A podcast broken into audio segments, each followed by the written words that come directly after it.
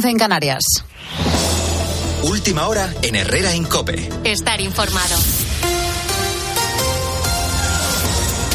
COPE ha tenido acceso en exclusiva al sumario del caso mediador, la trama de corrupción que ha supuesto la destitución del diputado socialista canario Juan Antonio Bernardo Fuentes y del que el Partido Socialista teme su alcance nacional. El mediador, que hoy ha sido entrevistado por Carlos Herrera, aquí en COPE, denuncia ahora los hechos y es pieza fundamental en la investigación. Hasta tal punto que grababa a algunos de sus interlocutores, llamaba a la lealtad dentro del grupo y advertía sobre las pruebas que podría estar reuniendo sobre el funcionamiento de la red. Juan Baño. Dos teléfonos móviles y un pendrive entregó el mediador Antonio Navarro de la trama a la policía. Ahí está gran buena parte de lo que se está investigando. El mediador es el nexo de unión entre el diputado socialista Juan Bernardo Fuentes, su sobrino el director general de Ganadería Canario y un general de la Guardia Civil. Los tres ejes clave de la red criminal, según la juez, al más puro estilo Villarejo, marcó Antonio Navarro, así se llama, grababa todo. En una de esas conversaciones lanza varios mensajes a su interlocutor, su buen amigo, el socialista Juan Bernardo, Tito Berni. Primer mensaje, se puede ser un golfo, no traicionar a la familia. Tú ya me conoces, sabes que soy un mentiroso y un loco, pero yo jamás pondré en peligro ni a usted, no voy a nombrar a nadie por teléfono, a mi familia no me la toca a nadie, ¿vale? Y para tu Ya, ya, ya. Tú me estás entendiendo, ¿verdad? Lo que te quiero decir, ¿no? Sí, por, su- por supuesto, por supuesto. Le arranco la piel a tira. Y para terminar, otra advertencia, Juanpe, así llama al diputado, que aquí el Navarro loco lo tiene todo guardadito. Buena parte de ese material, efectivamente, aún no ha dado sus frutos y sigue bajo secreto de sumario. Gracias, Juan. En Herrera, en COPE, ha estado esta mañana el sociólogo y presidente de GAT3, Narciso Michavila. En estos micrófonos ha valorado el impacto que esta trama de corrupción pueda tener en clave electoral para el Partido Socialista. si en lugar de haber sido pocas cantidades y en cosas tan cutres que todo el mundo puede entender, eh, hubieran sido grandes operaciones financieras, pues no tendría tanto impacto. Y claro, ver como por la mañana estaban votando en contra de la prostitución y algún compañero suyo, en este caso se sabe de uno, ¿no? Eh, por la tarde estaba en fiestas con prostitutas y con droga, pues eso es lo que realmente a todo el mundo escandaliza. De nuevo en la carretera con este Rock and Ríos de Miguel Ríos. 50 años de carrera que lleva a sus espaldas y 40 de uno de sus álbumes más conocidos. Miguel Ríos sale de gira por toda nuestra geografía con, según sus propias palabras, el mejor disco en directo de la historia del rock español. Hoy es protagonista en estos micrófonos de Herrera en Cope. esa canción aglutinaba un momento histórico. Ese, ese disco, y claro, a mí me tocó, yo tuve una suerte enorme de caer justo en ese momento. Si esto sale a lo mejor un año después o un año antes, pues a lo mejor la, eh, la suma emocional colectiva no hubiera sido tan potente. Con la fuerza de ABC. Cope, estar informado. Real Madrid y Barcelona se centran en el clásico de semifinales de la Copa del Rey, Bruno Casar. Sí, partido de ida mañana en el Santiago Bernabéu que conlleva además el morbo de esa distancia de siete puntos en Liga. Los blancos buscan asestarle un golpe anímico al Barça. Novedades en el entrenamiento de los de Ancelotti y Miguel Ángel Díaz. Entrenamiento con dos ausencias, la de Mendy y Álava por segundo día consecutivo. Rodrigo trabaja con normalidad, aparentemente recuperado del desgarro en el glúteo que sufrió en Anfield y apunta al menos a entrar en la convocatoria. En el 11 parece que Nacho podría mantenerse como lateral izquierdo y la duda es quién completará el centro del campo junto con Camavinga y Luka Modric. A mediodía hablará en rueda de prensa Carlo Ancelotti. Gracias, Miguel. El Barça, por su parte, también se ejercita por última vez esta mañana. Xavi cuenta con bajas sensibles, pero recupera para este clásico a Ansu Fati y Elena Condis. El 10 del Barça está entrenando, como ya avanzábamos ayer. La previsión es que reciba la alta médica recuperado de ese golpe en la rodilla y viaje con mañana mañana con la expedición a Madrid. Será la única buena noticia teniendo en cuenta que el Barça no puede contar con los tres máximos goleadores. Ni Lewandowski, ni Pedri, ni Dembélé estarán mañana disponibles. Tendrá que recomponer Xavi el equipo en una semana clave en que su discurso ha pasado de la bronca a la motivación para luchar por los dos objetivos de la temporada, la Copa y la Liga. Gracias, Elena. Semifinales de la Copa del Rey que vamos a inaugurar esta noche, ocho y media en tiempo de juego con el Osasuna Athletic Club de Bilbao que va a presentar un ambiente muy bueno con todas las entradas agotadas desde ayer. Y cerramos lamentando el fallecimiento a los 89 años de Just Fontaine, leyenda del fútbol francés, poseedor además del récord de goles, 13 en total en una Copa del Mundo. Continúas en Herrera en Cope.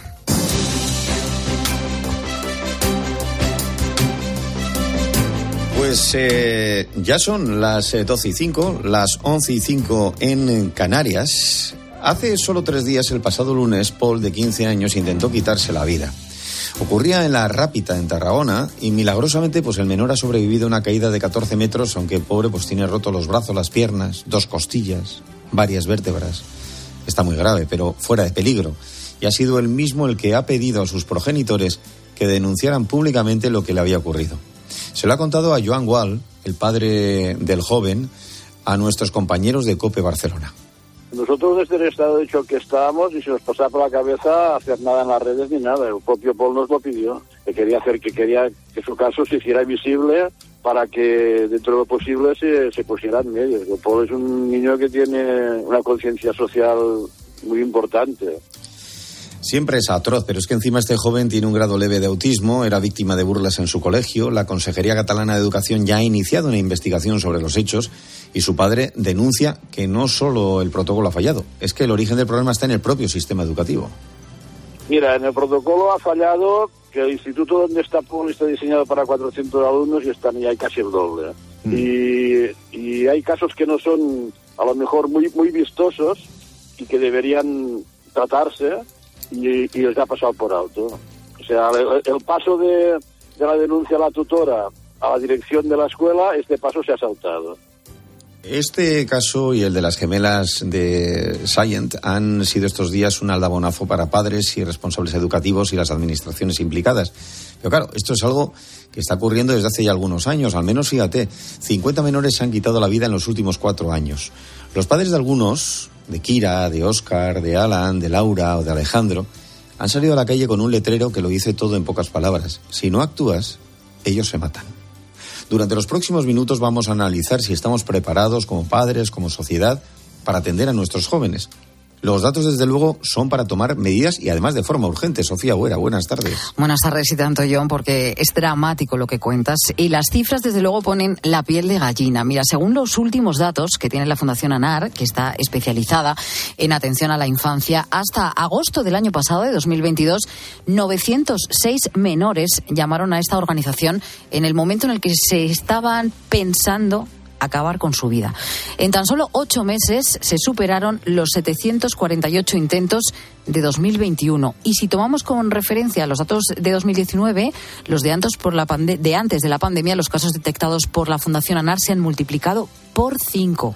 Se trata de un tema complejo. Lógicamente, pues no hay una sola causa pero sí que hay una relación directa con el acoso escolar y digital. Según la Fundación ANAR, siete de cada diez estudiantes que tienen ideas suicidas han sufrido precisamente maltrato en el colegio. Es el caso, por ejemplo, de Ismael. Hoy tiene 21 años, pero fíjate que cuando su hermana y él tenían 13, ya comenzaron a sufrir bullying. Les cambiaron de instituto, pero Ismael recibía insultos cada vez, bueno, pues más fuertes. El acoso iba más y eh, llegó hasta tal punto que pensaba que no valía para nada y por eso pensó en terminar con su vida. Se lo contaba anoche a Ángel Expósito en la linterna estos insultos eh, te comen la autoestima hasta tal punto en el que sientes que no vales nada ni siquiera para tus seres queridos a los que sientes que tampoco les importas. Entonces eh, llegó un punto en el que dije que, que, ya no aguantaba más y, pensé en eso, pensé en, quitarme la vida y de hecho pues escribí, escribí una, bueno, empecé a escribir una carta que, que no llega a terminar eh, por miedo en esta ocasión la historia tiene, bueno, al menos un final feliz porque Ismael se refugió en la música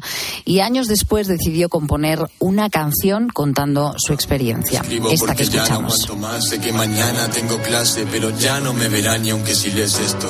Sé que tú ya lo sabrás. Quiero contarte esta historia antes de ponerle un final. Verás, todo comenzó con miradas por el pasillo. Yo sé que soy diferente, pero me llaman pardillo. Para ellos es una broma, yo por dentro grito y chillo pues cada una de sus risas me duelen como cuchillos y yo ya no sé qué hacer, juro que intento Un tema que lo estás escuchando. Habla de la importancia de compartir lo que está pasando, de contar lo que tienes dentro. El problema es aquí, claro. En los centros educativos están los orientadores. Hay unos 10.000 en nuestro país pero están desbordados. La UNESCO fija una ratio de orientación por cada 250 estudiantes, pero en España hay uno por cada 700 u 800. Tomás Peláez es psicólogo y orientador del Colegio Jesús y María de Valladolid, que abarca desde educación infantil hasta secundaria. Tomás, eh, en vuestro centro creo que sois dos orientadores, pero ¿crees que se necesitarían más recursos? Entiendo que sí. Hola, buenos días. Bueno, pues por supuesto, es decir, el orientador que, que tiene una múltiples eh, funciones, tiene múltiples funciones, eh, sería, digamos, necesario más orientadores y quizás quitar también algunas de las cargas burocráticas y demás. Sí, sí, por supuesto, orientadores eh, se necesitarían más por ratio de alumnos. Oye, Tomás, no sé si es a raíz de los casos mediáticos que conocemos, eh, de estos últimos, o, o- o si es una impresión o es que está ocurriendo. ¿Vosotros estáis viendo últimamente más casos de problemas de salud mental, de autolesiones, de intentos de suicidio? A ver, eh, el, tema y la materia es compleja, eh, es decir, es compleja, pero es verdad que hay una evolución social, ¿eh? social. eh, bueno, la pandemia también eh, empujó, ayudó a incrementar esta situación ¿no? de aislamiento en esta sociedad tan tantos medios de comunicación, tantas redes sociales. algunos se encuentran justo en esta multitud de posibilidades es cuando tienen más aislamiento, las sensaciones más de aislamiento. Entonces, todo este caldo de cultivo sí que es verdad que estamos viendo eh, decir, mayor problemática de salud mental eh, en las aulas. ¿eh? Es decir, incluso también desde el punto de vista social hay estudios que nos están indicando que las pequeñas frustraciones, eh, bueno, pues se están eh, evitando. Es decir, cuando ahora a un niño se le estropea un juguete, rápidamente se le compra otro. Cuando tiene una pequeña frustración, la comunidad tenemos rápidamente que ponernos a intentar resolvérselo. Es decir, esas pequeñas cosas que tendrían que aprender a resolverlos con cierta autonomía, pues evita que vayan ganando fuerza para, para poder resolver cuando vienen otras problemáticas. Eh, antes ah, has mencionado la palabra burocracia y escuchábamos antes al padre del niño de Tarragona que está ingresado tras intentar quitarse la vida. Eh, ¿Los protocolos funcionan o, precisamente esa burocracia, que no sé en qué consiste y por qué tiene eh, tanta lentitud, supone no entorpece en el proceso?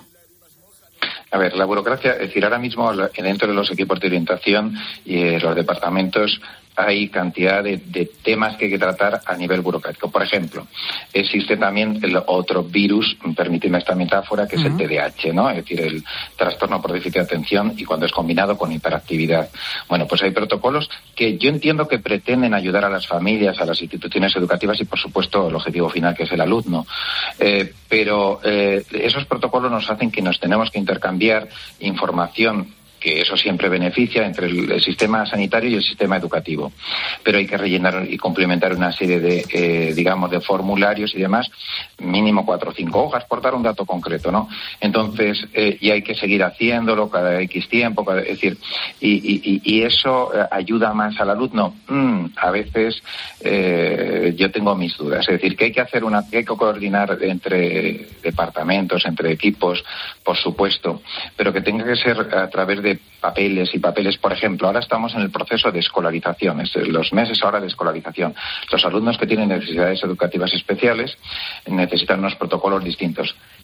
La cantidad de documentación que hay que rellenar para que vaya a este centro, a este otro, para ver qué plazas y demás, que no lo hace la administración, sino lo tienen que hacer los centros educativos, merma y resta energías para poder atender a un niño que está sufriendo bullying eh, en las redes, que está siendo acosado, que tiene tatuajes o marcas y conductas eh, para suicidas, que son las, eh, eh, decir, los, los intentos de suicidio, que siempre son llamadas de atención y pedidas de ayuda, es decir, piden ayuda, es decir, cuando algo amenaza, lo que llamamos para suicidios, con alguien que se quiere, que se quiere suicidar, cuando está amenazando con esa amenaza, valga la redundancia, lo que está pidiendo es ayuda y llamando la atención. De forma inapropiada, lenguaje perverso, pero lo está haciendo así. Pues eh, Tomás Peláez, psicólogo y orientador del Colegio Jesús y María de Valladolid, eh, gracias por estar ahí, que qué importante es esa labor y sobre todo por contarnos en este caso en Herrera, en COPE, todo lo que nos ha contado. Gracias, un abrazo. Un abrazo y muchísimas gracias a vosotros. Eh, Nos vamos a ir a porque desde, desde las asociaciones contra el acoso escolar denuncian también que no hay un protocolo precisamente nacional ni contra el maltrato ni tampoco contra el suicidio, ¿verdad, Sofía? Sí, fíjate que hablábamos de burocracia y ocurre lo mismo a nivel autonómico porque cada comunidad tiene su propio plan de actuación y como lo estamos comprobando no siempre funciona. María José Hernández es la fundadora de AMACAE, la Asociación Madrileña contra el Acoso Escolar y tiene la peculiaridad de que está conformada por padres y madres que a su vez van a centros educativos a ayudar a los docentes. María José, buenas tardes. Buenas tardes. Yo no sé si falta formación en los centros educativos o de- el problema es que cada uno va por su lado y cada comunidad tiene su propio reglamento. Sí, cada comunidad tiene su propio protocolo y en algunas ni existe, ¿vale? Entonces, ahí hay un problema ya de fondo. Nosotros eh, ya eh, tuvimos varias reuniones en el Congreso de los Diputados pidiendo que haya una ley integral sobre el acoso y la violencia en las aulas para precisamente que todo, que, que haya un protocolo a nivel nacional que se implante en todas las comunidades autónomas y que sea el mismo para todos, porque el acoso escolar es igual en todas las comunidades, sea la que sea, ¿eh? O sea, los, los, los insultos, las amenazas son iguales o parecidos en todas las comunidades. O sea, eso no cambia. Ah. Entonces, un protocolo que hubiera a nivel nacional y que se implantara en todas las comunidades autónomas. Pero un protocolo que no sea un protocolo para cuando explotan los casos, sino que tiene que haber antes una serie de medidas de prevención. Y, y, eso es lo que no hay ahora. O sea, sí, estamos con la Policía Nacional o las asociaciones dando charlas, eh, fundaciones o, personas que trabajan con el bullying, eh, dando charlas de prevención al alumnado, a los profesores, a los padres, pero realmente desde la Administración eh, no hay herramientas, no, se han puesto las herramientas suficientes ni la formación suficiente. Sobre todo, nosotros lo que vemos aquí en Madrid es que la formación del profesorado se sabe en la teoría, pero a la hora de los protocolos es donde realmente cometen los fallos. Y es porque no les han dado una formación adecuada ni tienen a veces medios y herramientas suficientes para poder vigilar, hacer y, y, y hacer correctamente los protocolos, por eso fracasan. Y nosotros lo hemos dicho a la consejería, le hemos propuesto cosas para mejorar esto y siguen sin escucharnos. Yo no sé, el año pasado decía el consejero que habían detectado 300 niños con ideación autolítica y autolesiones y han esperado a que yo dijera en octubre que no habíamos visto el protocolo antisuicidio para los dos días sacarlos y mandarlos a todos los colegios. Han hecho protocolos hasta para bandas eh, o grupos juveniles violentos, para sustancias adictivas, pero yo que los he leído no sé si pretenden que los profesores sean policías o pretendan que sean policías porque es un trabajo y un lo que decía el orientador del colegio que ha hablado hace un momento, que es una burocracia que es que no hay tiempo a veces ni material para hacer todo eso. Entonces yo le pedía siempre a la consejería ponga herramientas y personal suficiente en los colegios para poder llevar esto a cabo, si no es misión imposible sobre todo además teniendo en cuenta que siempre ha habido acoso. Lo que pasa es que ahora están las redes sociales, está, es un mundo todavía mucho más inmenso en el que sufre precisamente la persona que padece esos acosos. Que a estas alturas la Administración no entienda que es un problema. Esto no es un ha bajado, es que esto ya existía y ahora va peor. No, no, evidentemente nosotros ya lo, ya lo avisábamos en 2014, cuando hubo los primeros casos mediáticos de, de, de suicidio en Madrid, que fue el caso Diego y el, y el caso Arancha, nosotros ya lo veníamos diciendo y nosotros llevamos ocho años diciendo que esto va en aumento. Yo el año pasado, sin ir más lejos, el curso pasado tenía 12 niños, entre niños y niñas, entre 12 y 14 años, con ideación autolítica y con intentos de suicidio por acoso escolar. Y están ahora mismo los hospitales de la Comunidad de Madrid en las unidades infantoadolescentes con un montón de casos que muchos están ingresados por acoso escolar. Es más, tengo padres pidiendo créditos a los bancos porque las listas de espera en los centros de día es de seis meses y un niño que ya lo ha intentado tres o cuatro veces no puede esperar a que lo internen en un centro eh, eh, dentro de seis meses porque a lo mejor dentro de seis claro. meses ya le ha dado tiempo pues a, pues a lo mismo, a tirarse por la ventana. Entonces, pues, tengo padres ahora mismo pidiendo créditos, que es una vergüenza, para que puedan atender María José, mínimamente bien. Tenemos que dejarlo aquí, pero más claro no se puede decir. Fundadora de Amacae, gracias, un abrazo. Gracias a vosotros.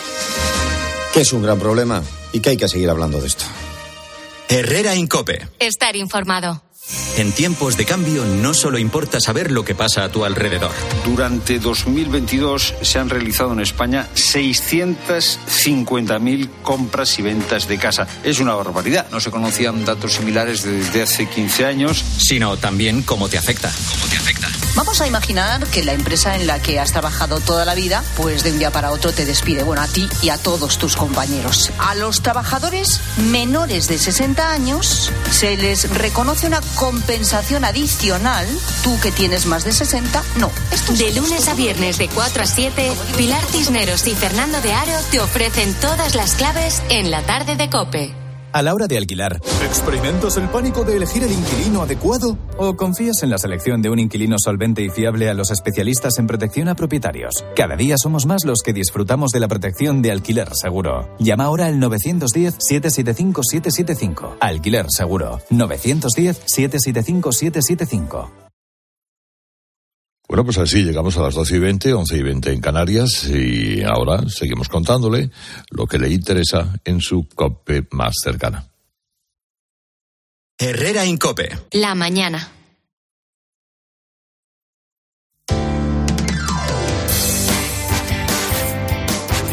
Cope Madrid.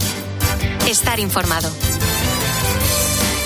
Madrid comienza marzo con más plazas SER y con más plazas de estacionamiento regulado. Se incorporan desde hoy 957 al barrio de Valdezarza, en el distrito de Moncloa, Aravaca y además se hace por una petición de los vecinos hartos, Mónica Álvarez, de no poder aparcar en esa zona. Eso es, Orayón, sí. Es que Valdezarza es uno de esos barrios que ya hemos comentado aquí muchos, eh, muchas veces con efecto frontera, es decir, donde vienen otros conductores a dejar sus vehículos allí para luego irse a otros destinos, pues en transporte público o incluso andando. Llevan ya tres horas funcionando estos nuevos parquímetros para controlar el estacionamiento en 48 plazas azules y 909 verdes. En total, como tú decías, esas 957.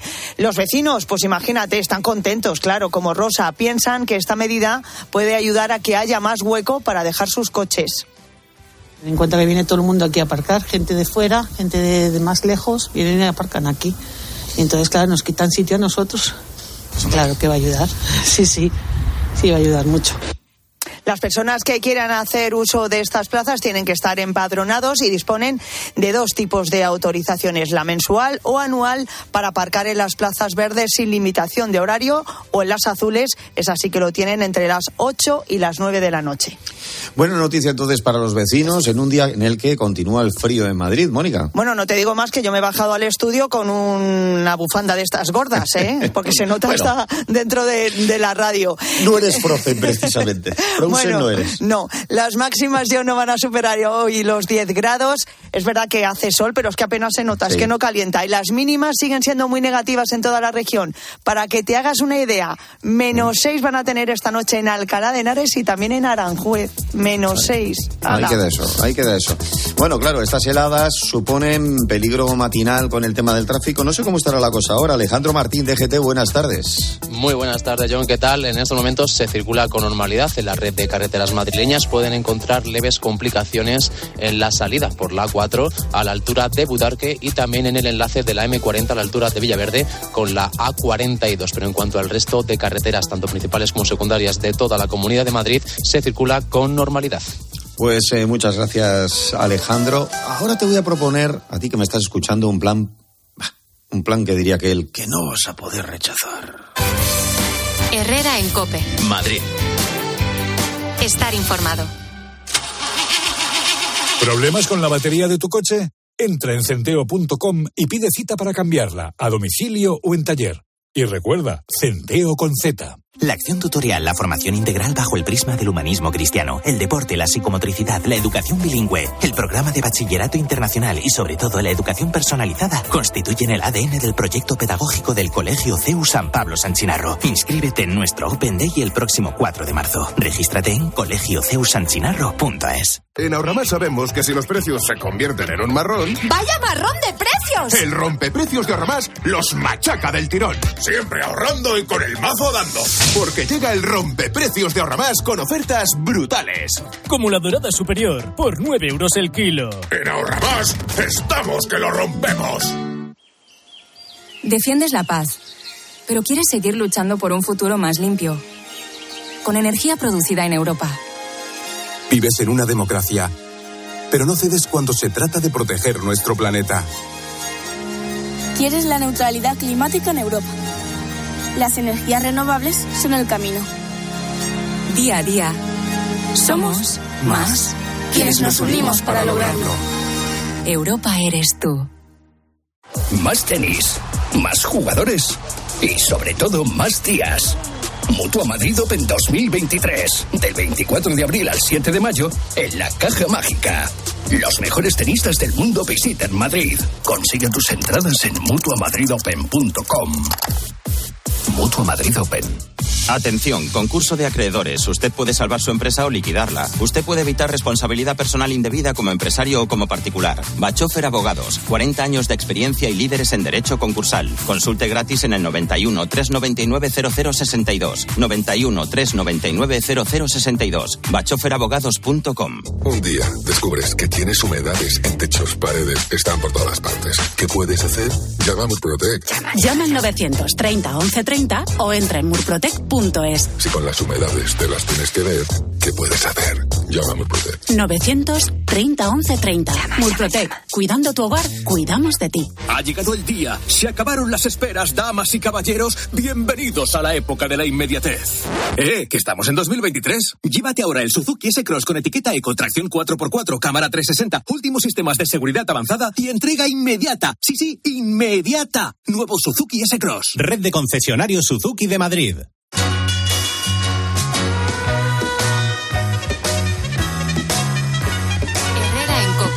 Madrid.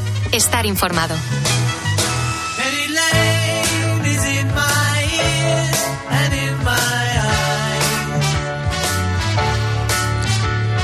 Como te decía, ahora quiero que me acompañes a recorrer un lugar muy especial, el Museo del Prado, pero vamos a hacerlo de noche. ¿Verdad, Mónica? Eh, sí, y es que gracias a la iniciativa Prado de Noche, de la mano de Samsung, vamos a poder disfrutar desde este próximo sábado, eh, John, de parte de las salas de esta gran pinacoteca de manera gratuita desde las ocho y media de la tarde hasta las once y media de la noche. Así que es una maravilla, yo creo. ¿eh? El acceso va a ser libre, eso sí, hasta completar el aforo y hay que entrar por la puerta de los Jerónimos. John. Oh, qué bien, por, horario, fíjate. A mí me viene bien. Celia eh, Guilarte es eh, jefa de Relaciones Institucionales del Museo del Prado. Eh, bueno, lo primero, buenas tardes y felicidades por esta iniciativa que, por cierto, ¿cómo surge? Buenas tardes. Pues bueno, esta iniciativa surge porque somos de los que pensamos pues que todo museo, ¿no? Cuantas más horas habrá, pues eh, pues es mejor. Y es verdad que queremos llegar a cuantas más personas mejor y facilitarles pues nuevos nuevos horarios, ¿no? Y aunque el museo ya abre de manera gratuita todos los días de 6 a 8, pues bueno, hemos querido ampliar la franja y bueno, pues ofrecer otro tipo de, de visita de noche que simplemente parece que está más relajada y ofrecer este pues eso, este momento especial a todo el que se quiera acercar. Claro que sí, Celia, nos parece estupendo. ¿Qué van a poder ver los ciudadanos que se acerquen al Prado? Bueno, pues van a poder ver eh, una serie de espacios, un conjunto de espacios cada sábado eh, va a ser cada sábado de cada mes, el primero en concreto, pues ofreceremos un conjunto de espacios diferente, porque queremos que, pues que vengan a visitar el museo casi por capítulos, ¿no? Y entonces el primer sábado, este sábado 4, abriremos toda la galería central donde se concentran las, todas las grandes obras maestras en las que todos tenemos la mente puesta, desde las Meninas hasta los Rubens y los Goyas. Y el siguiente sábado, por ejemplo, pues lo, dedicaremos a, la exposición temporal que acabaremos de inaugurar a finales de, marzo, dedicada a Guido Reni, ¿no? El gran maestro barroco. Entonces, bueno, irá cambiando, iremos sorprendiendo cada sábado. El acceso, eh, subrayo, es gratuito y en ese horario que a mucha gente le puede venir fantásticamente bien. Claro, ¿cómo es eso posible? Porque, claro, habrá que haber hecho un esfuerzo económico y convencer a mucha gente. Eh, bueno, hemos contado con el apoyo de Samsung, que nos ha venido muy bien porque llevan apoyando al museo ya casi 10 años. Y bueno, pues sí, gracias a ellos vamos a poder abrir hasta julio vamos a, es verdad que otros museos en Europa, pues esto ya lo han planteado y nosotros estamos experimentando hasta julio y probablemente lo retomemos en otoño para que ya de manera automática la gente pues asocie el primer sábado de cada mes a, la posibilidad de acercarse a disfrutar del museo. Claro, y Celia, la manera de entrar simplemente es, eh, bueno, hasta completar el aforo, uno ya se coloca en la puerta de los Jerónimos y ya van entrando y hasta que ya eh, el cupo esté cubierto, ¿no? Eso es, no hay que hacer nada más, hay que ir a acudir a la puerta de los Jerónimos y bueno, esperemos que no haya muchas colas o por lo menos que sean livianas y que y nada, pues eso, simplemente ponerse a la cola y, mm. pues esperar a, que se les dé entrada. El aforo efectivamente es eh, limitado, pero bueno, esperamos que, todo transcurra de manera fluida. Seguro. Pues seguro, que, sí. Es un planazo, ¿eh? Es un planazo. Es un planazo. Hombre, pues, no te digo yo que igual Celia Aguilarte, que en casa del herrero cuchillo de palo puede utilizar ese horario porque no tiene tiempo otros días. Jefa de Relaciones. Claro, ya sabía yo. Jefa de Relaciones Institucionales del Museo del Prado, Celia. Gracias, buenas tardes y que vaya todo muy bien. A vosotros. Gracias, un abrazo. Y ahora, Moni. Cuéntame. ¿A ti? ¿La dama y el vagabundo te gustó? Bueno, no es de mis eh, cuentos ¿Los aristogatos? Ah, ese, ese más, ese más. Mm. ¿La bella durmiente? Oh, precioso. Pues ahora te voy a contar una historia de alguien que dibujó eso. Qué bonito.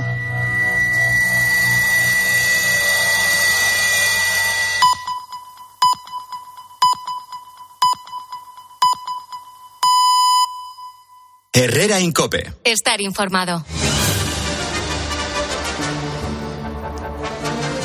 Son las doce y media, las once y media en Canarias. Es lógico que el paso de los años generen adioses. Aquí en Herrera en Cope, muchas veces, a esta hora que te cuento una historia, suele tener que ver con un adiós. Porque a veces son gentes conocidas y otras desconocidas, pero influyeron en ti. Esas personas que en el pasado te hicieron feliz sin conocerte, que un día dejaron este mundo y que por eso te sientes extraño. Porque de alguna manera algo de ti también se va. Eh, nos ha pasado a muchos, por ejemplo, hoy, cuando nos hemos enterado que entre la penumbra de un cine de la infancia, un señor hizo que pudiéramos ver escenas como esta. Al cumplir los 16 años antes de que el sol se ponga, se pinchará el dedo con el uso de una rueca y morirá. La Bella Durmiente, Mary Poppins, los clásicos de Disney, no solo tenían detrás al tío Walt, también a miles de trabajadores que con su pluma, pincel o batuta creaban personajes y mundos que forman parte de la historia del cine. Uno de ellos era Barney Mattinson. Murió este pasado 27 de febrero en Canoga Park, California, a los 87 años, pero nos hemos enterado más tarde. Era el último de los grandes de aquel entonces. Trabajó durante 70 años en la animación. Empezó como chico de los recados para Walt Disney y trabajó en clásicos como Los que has escuchado o como La Dama y el Vagabundo. O no tiene igual. Y con este fondo, cuando La Dama y el Vagabundo te acuerdas que comían los espagueti, pues eh, quiero contarte que además de dejar su impronta como guionista en películas como Los Rescatadores, Aladín, Mulan o El Rey León, en 1984 fue nominado al Oscar por su trabajo en el corto Una Navidad con Mickey. Y otros años más tarde realizó su único largometraje, Basil, el ratón superdetective, que seguro que también igual has visto con tus hijos. Todavía poco antes de morir seguía prestando sus servicios en calidad de asesor de guiones. Y también aleccionaba a los nuevos trabajadores de la compañía. Al fin y al cabo, amaba su trabajo. Y yo lo entiendo, porque Barney Mattinson no tenía un empleo. Era otra cosa. Creaba mundos en los que crecimos muchas generaciones ante una pantalla blanca que se llenaba de vida y color.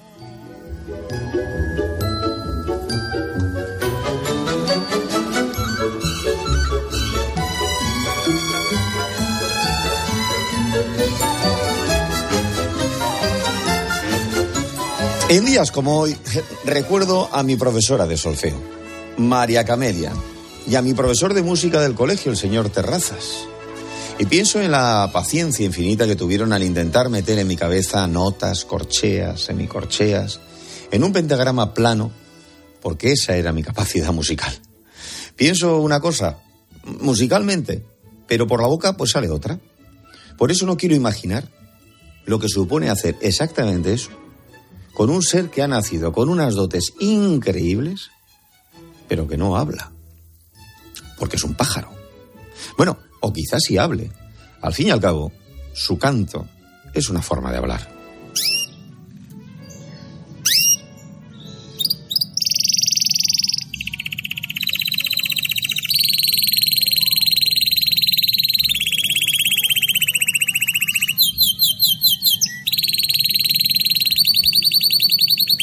El cantar de un canario tiene algo que hechiza, ¿verdad? Pero ni todos cantan igual, ni todos hacen lo mismo. Por eso hay concursos que nos muestran el gran abanico de posibilidades de esa pequeña ave. Eso lo sabe muy bien José Luis Tomás Giner. Él es de un municipio llamado Llosa de Ranes, en una población eh, poco más de 3.500 habitantes y situada en la comarca de La Costera, en la comunidad valenciana. Su pasión siempre, de toda la vida, ha sido la ornitología. De hecho, obtuvo el título de campeón mundial varias veces, así como el de campeón de España. Su último gran logro ha sido el de eh, revalidar de nuevo ese título de campeón del mundo de ornitología, ojo, campeón del mundo, has oído bien, que tuvo lugar a finales de enero en la ciudad italiana de Nápoles. Ha conseguido dos medallas de oro y dos de plata. En el torneo mundial se presentaron 3.000 criadores de 22 países diferentes y compitieron más de 21.600 canarios. En el certamen, José Luis presentó seis, eh, perdón, nueve ejemplares de canario, de los que siete han sido premiados. Algo tiene el agua cuando la bendicen. Por eso quiero ahora en Herrera en Cope hablar con él. José Luis, ¿cómo se entrena un pájaro para que sea un Pavarotti? Hola, buenos días. Bueno, eh, entrenar más que nada lo tienen que sacar ellos eh, genéticamente y haciendo las parejas eh, casi perfectas. Claro, y, la, claro, en mi ignorancia. Bueno, vamos situando.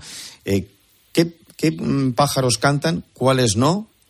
Tema macho-hembra, tema, tema eh, características concretas.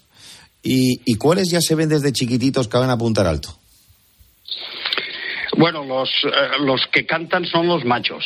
Uh -huh. Las hembras no, no cantan. Y en, este, en esta clase de concursos lo que se premia es, es la belleza del pájaro. Uh -huh. Más que el canto, la belleza del pájaro. Ah, lo guapo que es. Efectivamente, se tiene que adaptar a, a unos estándares que marcan los colegios de jueces. Uh -huh. Y entonces cada gama de pájaro pues tiene unas características y el pájaro se tiene que adaptar a lo máximo a, al estándar que marca el colegio de jueces. Escucho que tiene detrás a los canarios que tienen ganas de hablar en COPE. ¿Eh? Tienen ganas de hablar. Están sí. diciendo, ¿por qué hablan esos dos señores en vez de hablar nosotros? Sí, es que estoy, estoy aquí eh, peleando con ellos, sí. Sí, sí, sí. ¿Y cuántos tiene? Pues ahora están solo las parejas de cría y habrá aquí sobre unos 160. Oh, madre mía, 160. Esto supone un trabajo diario importante, ¿no? Eh, me sí. ¿Dónde, dónde, ¿Dónde los tiene concretamente? Bueno, los tengo en, una, en la casa de mi madre, uh -huh. porque tenía, me hice un cuarto arriba de todo del, uh -huh. de la casa y adaptándolo ya a las características para que estén uh, lo más cómodos y lo más saludables posibles. Claro, porque tienen que estar bien guapos y espléndidos. Eh, ¿Eso al día usted tendrá que darles de comer? ¿Esto cómo va? Sí, bueno, yo en, ahora en temporada de cría, por ejemplo, que va a empezar ahora, uh -huh. pues seis, siete horas todos los días tienes que subir dos o tres veces. Estamos hablando casi casi de, de una jornada laboral. Eh, y, una vez que una vez que usted tiene ya los canarios eh, ahí, eh, claro, tiene que echar el ojo, tiene un montón, tiene que echar el ojo de ver quién crece mejor y quién es más espléndido, ¿no? Efectivamente, una vez empiezan ya a nacer, pues tienes que estar pendiente de que les den bien de comer y al que no le den bien de comer, pues por la noche le ayudas tú uh -huh. con una jeringuilla, le vas dando de comer para que vayan creciendo todos iguales. Los que le han ganado a usted en esta ocasión, que han sido siete los que usted ha ganado con ellos, um, sí. eh, ¿cómo son? Bueno, pues la, la gama es el, el, faeo rojo intenso. Uh -huh. En ese quedé primero en individual y segundo con equipos. Y luego la otra gama es el faeo rojo mosaico, que en ese quedé primero en, en individual. Claro, y en intenso que... quedé primero y segundo. Claro, hay que decir que en ese la gente habrá escuchado la palabra rojo y es que no son canarios amarillos los que usted ha mencionado, sino rojos. No, rojos, sí. Rojos. Que yo no sabía ni que existían, fíjese. ¿Y estos de dónde son? ¿De dónde vienen estos canarios? ¿También de, de, estos, igual que los demás? Estos son mutaciones que se hacen uh -huh. porque en realidad el canario autóctono de, de Canarias no es amarillo. ¿Ah? El canario amarillo, siempre se conoce a un canario por amarillo, pero no, el canario autóctono de, de las Islas Canarias es, es verde. Amigo, amigo, lo que se aprende, lo que se aprende preguntando, ¿eh? Y hablando de preguntar, tenía yo que preguntarle a usted una cosa porque, eh, claro, eh, yo le supongo al tanto con esto de la ley del bienestar animal que están diciendo. Yo tengo compañeros que tienen pájaros y están preocupados con qué va a pasar, porque decían que no se podían tener pájaros en casa. Otros tienen un conejo y están preocupados. En, su caso, ¿usted sabe algo al respecto? Los que se encargan, como usted, de, criar canarios, ¿qué va a pasar con este tema? Pues estamos, eh, como ha dicho usted, eh, preocupados. Estamos preocupados porque tampoco sabemos en realidad en qué nos va a afectar la ley de bienestar animal.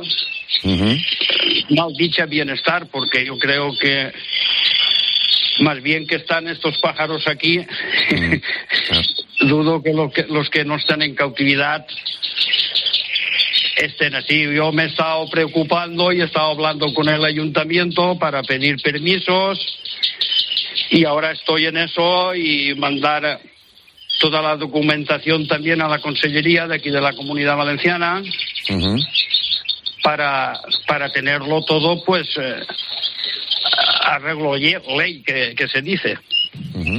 Eh, Pero que ya le digo que exactamente no sé en qué nos va a repercutir. Sí, en realidad no sabemos todavía nadie, porque se lanzó de aquella manera y bueno, a, ver luego cómo eso se traduce en, negro sobre blanco.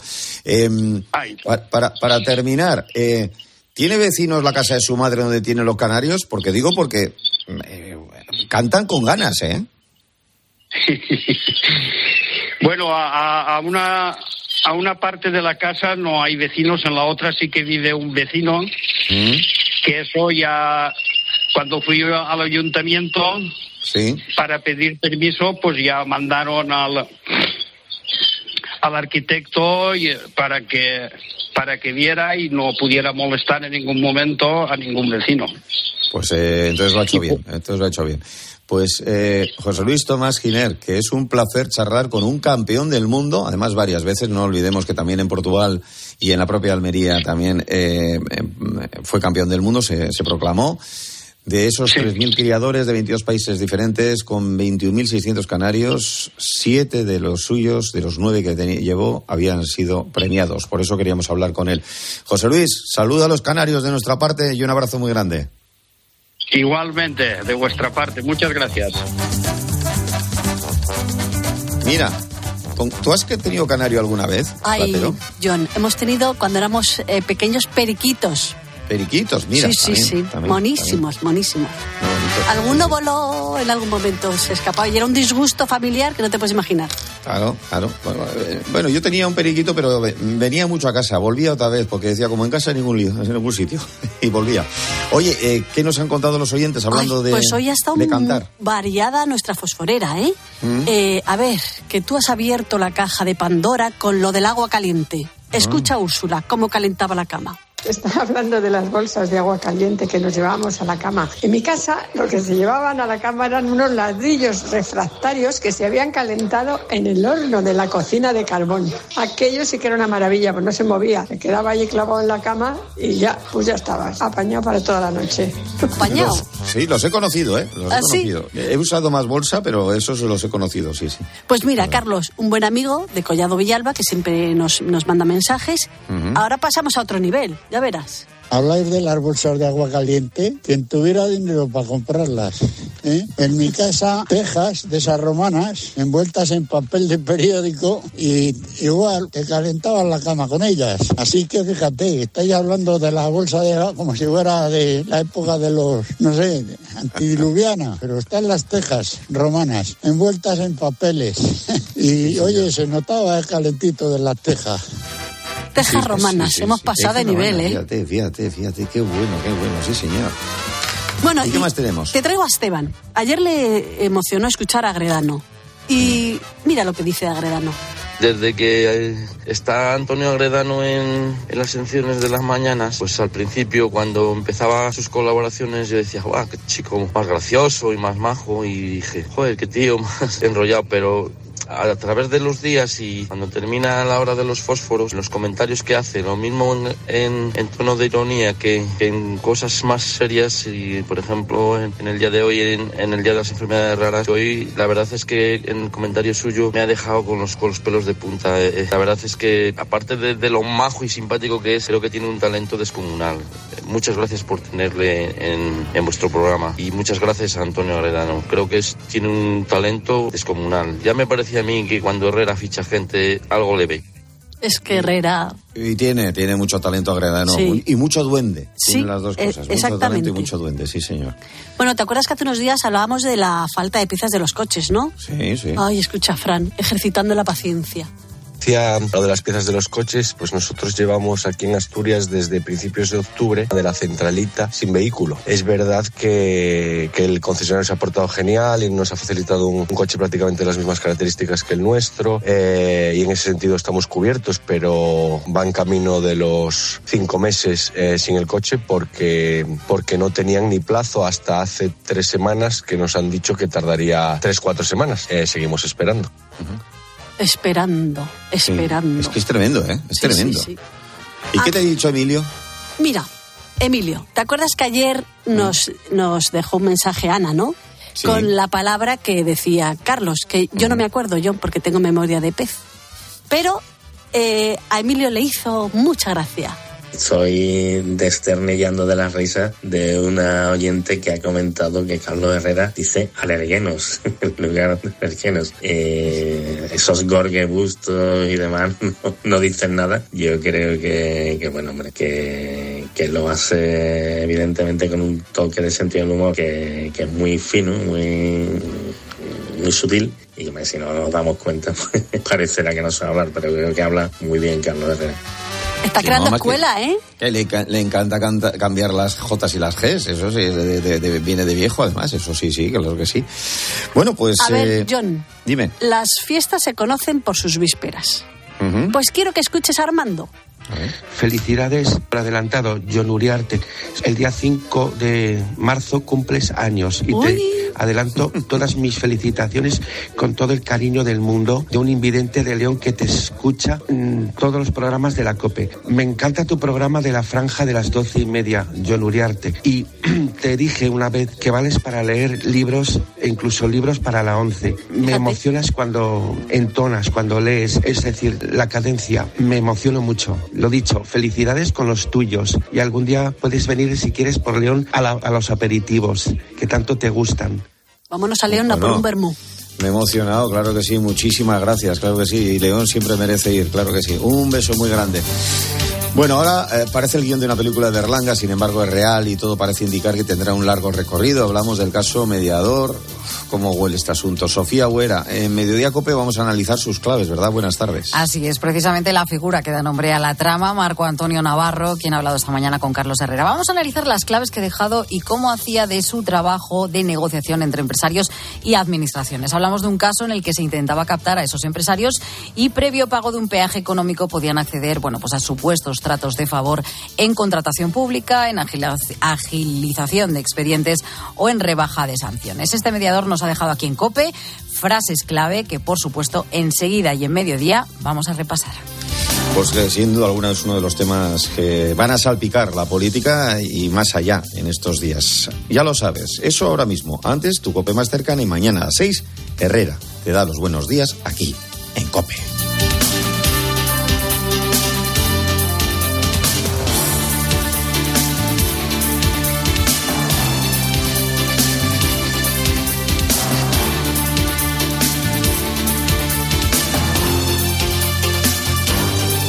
Herrera Incope. Estar informado. Dos cositas. La primera, un motero llega donde nadie más llega. La segunda, un mutuero siempre paga menos.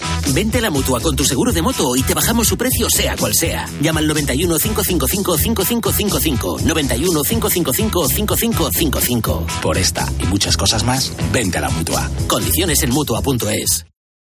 ¿Y tú que vives en un piso? ¿Qué necesitas para tu seguridad? Pues yo vivo en un bajo y tengo un pequeño patio. Es muy fácil acceder y necesito que esa zona esté protegida. Pues con la alarma de Securitas Direct lo estará. Gracias a sus sensores y cámaras de seguridad exteriores, si accede un intruso al patio, lo detectan. Y además, se enciende un potente foco de luz para disuadirlo. Y es que tú sabes lo que necesitas y ellos saben cómo protegerte. Llama ahora al 900-666-777 o entra en securitasdirect.es y descubre la mejor alarma para ti. A Ángel Expósito le escuchas cada día en la linterna. Pues ahora le vas a leer porque presenta Mi abuela sí que era feminista. Su nuevo libro en el que mujeres superheroínas desmontan el empoderamiento de postureo con la fina ironía y el talento de uno de los periodistas más destacados de este tiempo. Mi abuela sí que era feminista. Ya a la venta de Harper Collins. Una menos 10, 12 menos 10 en Canarias, ahora su cope más cercana. Herrera Incope. La mañana.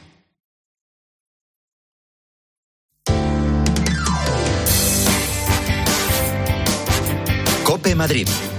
Estar informado. Si eres de los que tiene que comer fuera de casa, eh, seguro que te has dado cuenta, el precio medio del menú del día alcanza ya los 13 euros en la Comunidad de Madrid. Enseguida te voy a contar más datos de esto, pero antes quiero hablarte de un nuevo concepto de casas.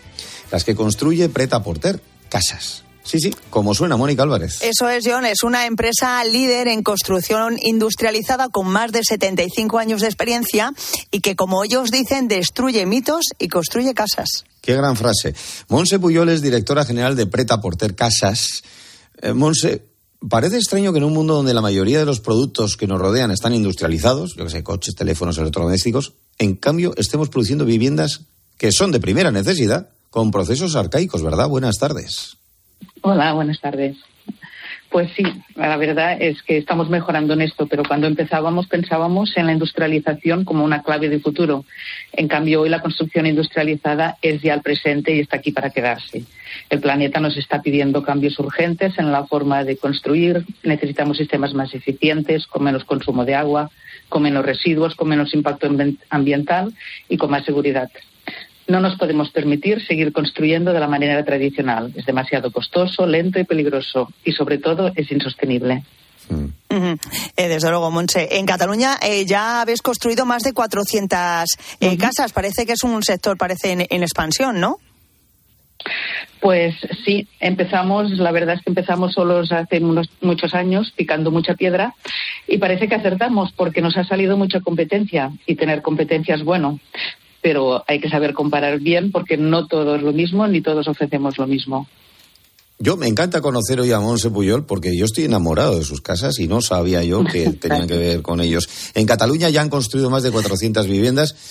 Las casas que son alucinantes, ¿eh, Mónica? Parece que además es un sector en expansión porque esa expansión les ha traído a Madrid, ¿no? Pues sí, acabamos de abrir delegación aquí en Madrid Madrid es una plaza muy importante, tiene un mercado innovador y además un mercado residencial en crecimiento y que creemos que hay necesidad de vivienda y que podemos encajar muy bien.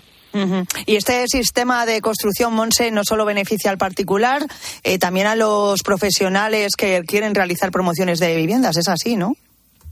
Exacto, es así. Además de, hacer las viviendas para el cliente particular, también a través de otra compañía de la marca que es, eh, que es APARS, eh, hacemos los elementos industrializados para poder hacer eh, construcciones de tipo edificios unifamiliares, plurifamiliares, o sea, de pisos, equipamientos públicos como hospitales, colegios. Ajá. yo lo sé, Monse, porque conozco el producto, pero sorprenda a la audiencia. Si le pido una casa ahora mismo, ¿la tendría para este verano? Sí, incluso antes. De hecho, en cuatro meses puedes estar invitando a tus amigos a que hagan una barbacoa en tu casa. ¿Qué dices? Uy, por favor, pues oye, esto está fenomenal. Es que, eh, y además optimizando gastos, optimizando gastos por lo que supone esos costes, esos costes de construcción. E insisto, es que las casas son espectacularmente bonitas. Así que muchas gracias, Monse Puyol, directora general de Preta Porter Casas que lo dicho, si es que si en ropa se hace y en otras cosas se hace, ¿por qué no se hace en la vivienda? Pues ellos lo saben y ellos lo están haciendo. Gracias y un abrazo. Gracias, un abrazo. Y ahora vamos a hablar de lo que cuesta el menú del día en nuestra región. Madre mía. Madre mía. Herrera en Cope. Madrid. Estar informado. En Ahorramás sabemos que si los precios se ponen guerreros, el rompeprecios de Ahorramás les da pal pelo. Empieza a ahorrar de golpe y porrazo. Porque llega el rompeprecios de Ahorramás con ofertas brutales. Y es que comprando dos bandejas de fresón de 500 gramos, la bandeja sale a 1,99 euros. En Ahorramás estamos que lo rompemos. ¿Ha llegado la primavera y tienes ganas de cambios?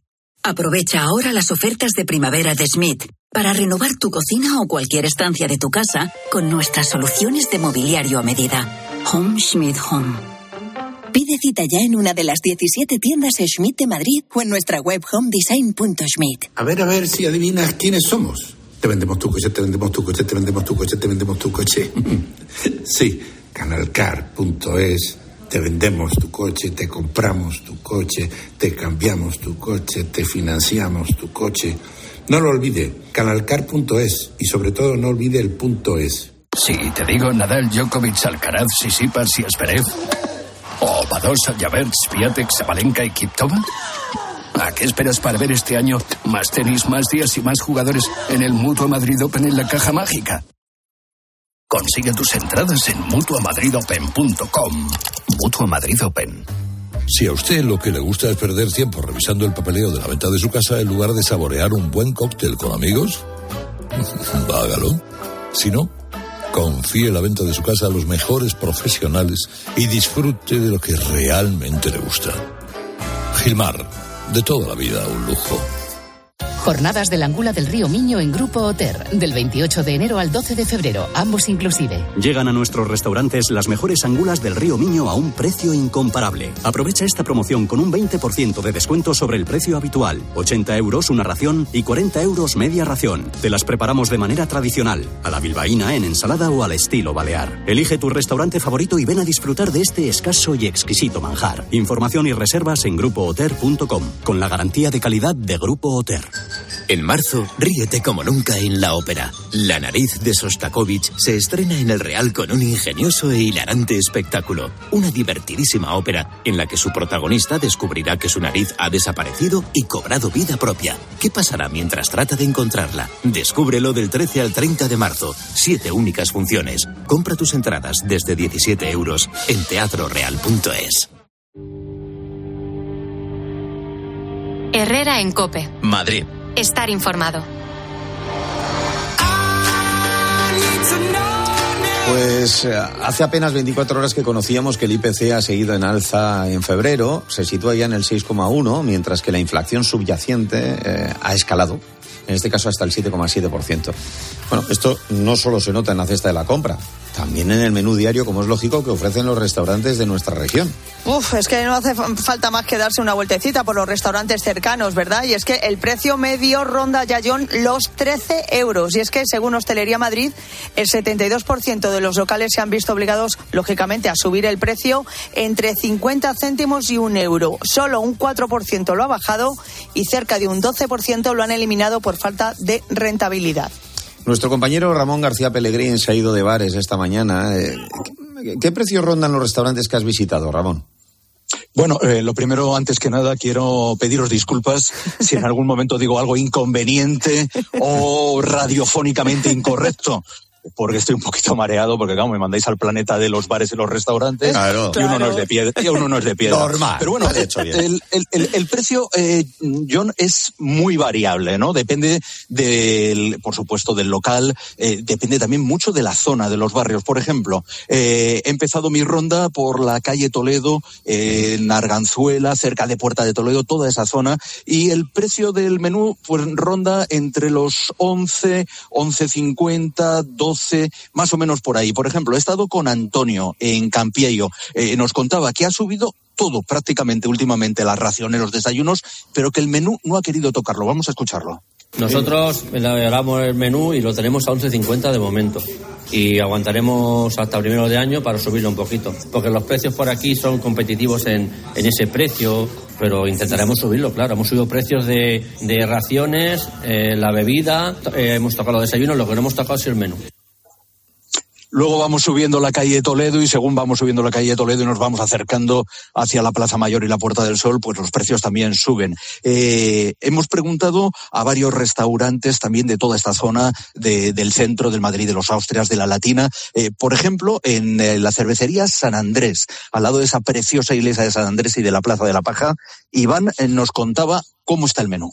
El menú medio está en 15 euros. Sí que se plantea subirlo porque eh, también la materia prima que nosotros en este caso damos es de calidad. Si quieres dar calidad, tiene que ser a un precio adecuado. Hay un dato muy curioso de este estudio de Hostelería Madrid, que el 4% de los hosteleros han decidido bajar el precio del menú, el 4% tan solo, y el 16% lo han subido más de un euro. Claro que si lo comparamos con lo que pagábamos por un café o por una caña antes del euro hace 20 años, os, os tendríais que reír, porque pagábamos entonces por un café 100 pesetas, es decir, 60 céntimos y ahora está en 2 euros. Madre mía, igualito.